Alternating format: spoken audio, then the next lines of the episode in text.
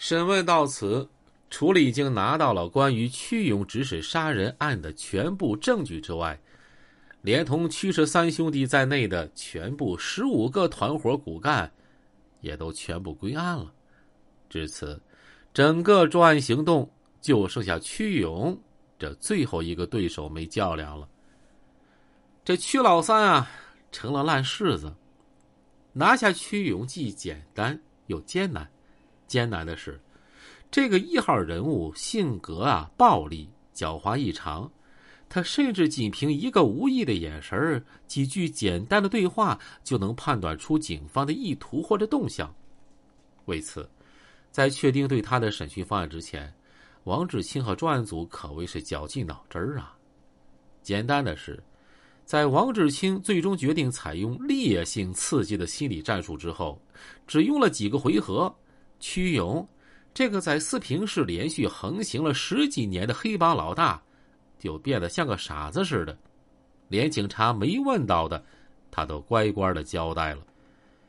抓获屈勇之后，王志清立即叮嘱看守人员，除了保证他的绝对安全，避免他自杀之外，任何人不许和他交谈。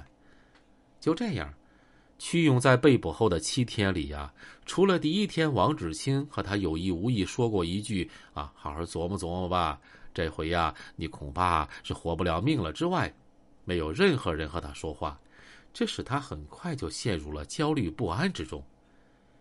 第八天，王志清第二次和屈勇打了个照面，但这次他也只是让屈勇看了一眼审讯李玉秋时候的录像，而且没让他听到声儿。镜头一播完，王志清又扔下一句话：“明白你为啥活不成了吧？”然后。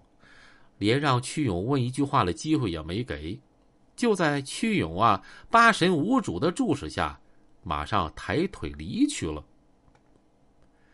到了第十天，王志清和上回一样，又让屈勇看了一段江涛接受审讯时候的录像。所不同的是啊，他这回特意让屈勇听清了江涛在录像中交代的那句话。说那刀啊是屈老三给李玉秋的，我当时搁现场亲眼看见的。这一切加一块也没用上三分钟，一完事王志清又走了。这次王志清注意到，这屈勇的精神啊已经快崩溃了。等到王志清最后一次继续对他进行烈性刺激的时候，屈勇这个曾经不可一世的黑老大。跟烂柿子似的，没了一点筋骨。这一天，四平市刚好召开公判大会，公审四平另外一个黑帮头子孙长春。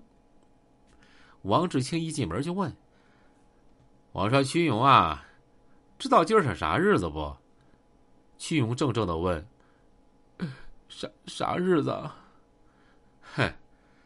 王志清一边绕到屈勇身后，一边说：“今儿个是枪毙孙长春的日子。”王志清说着，抬起右手做手枪状，就顶住这个屈勇的后脑勺。就这样，就刚才，冰凉的枪口顶在孙长春的脑袋上，砰的一枪，哼，连看守所的大门都没出啊！孙长春。就被就地处决了嗝屁了。眼瞅着屈勇的眼珠都不会转了，王志清又坐下。屈勇啊，你的案子不是和孙长春一模一样吗？你说啊，甭管你自己能不能主动交代，你是不是都得和这个孙长春一样的下场啊？啊！果然不出王志清所料。屈勇先朝着王志清抱了一下拳，然后说：“我我我我彻底服你们了！我现在和死人有啥区别呀？哎，我现在就说，你们想听不？”就这样，当天下午，王志清才组织了对屈勇的第一次正式审讯。而只通过这第一次审讯呀，屈勇就一下子彻底交代了他指使吕秋。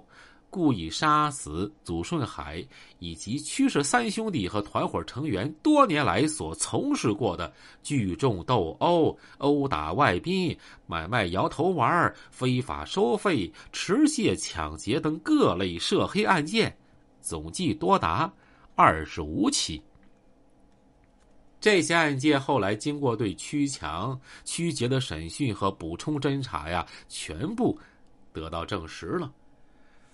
二零零三年七月，经过四平市中级人民法院和吉林省高院两级法院审判，屈氏黑恶势力团伙中的屈勇、李玉秋被判处死刑，立即执行；屈强被判有期徒刑二十年，剥夺政治权利终身。曲杰被判处死刑，缓期两年执行，剥夺政治权利终身。其他成员也依法得到了应有的惩处。屈氏三兄弟黑恶势力犯罪团伙的覆灭，使四平市终于恢复了其应有的平和和安宁，人民群众无不拍手称快呀！正所谓，莫伸手，伸手。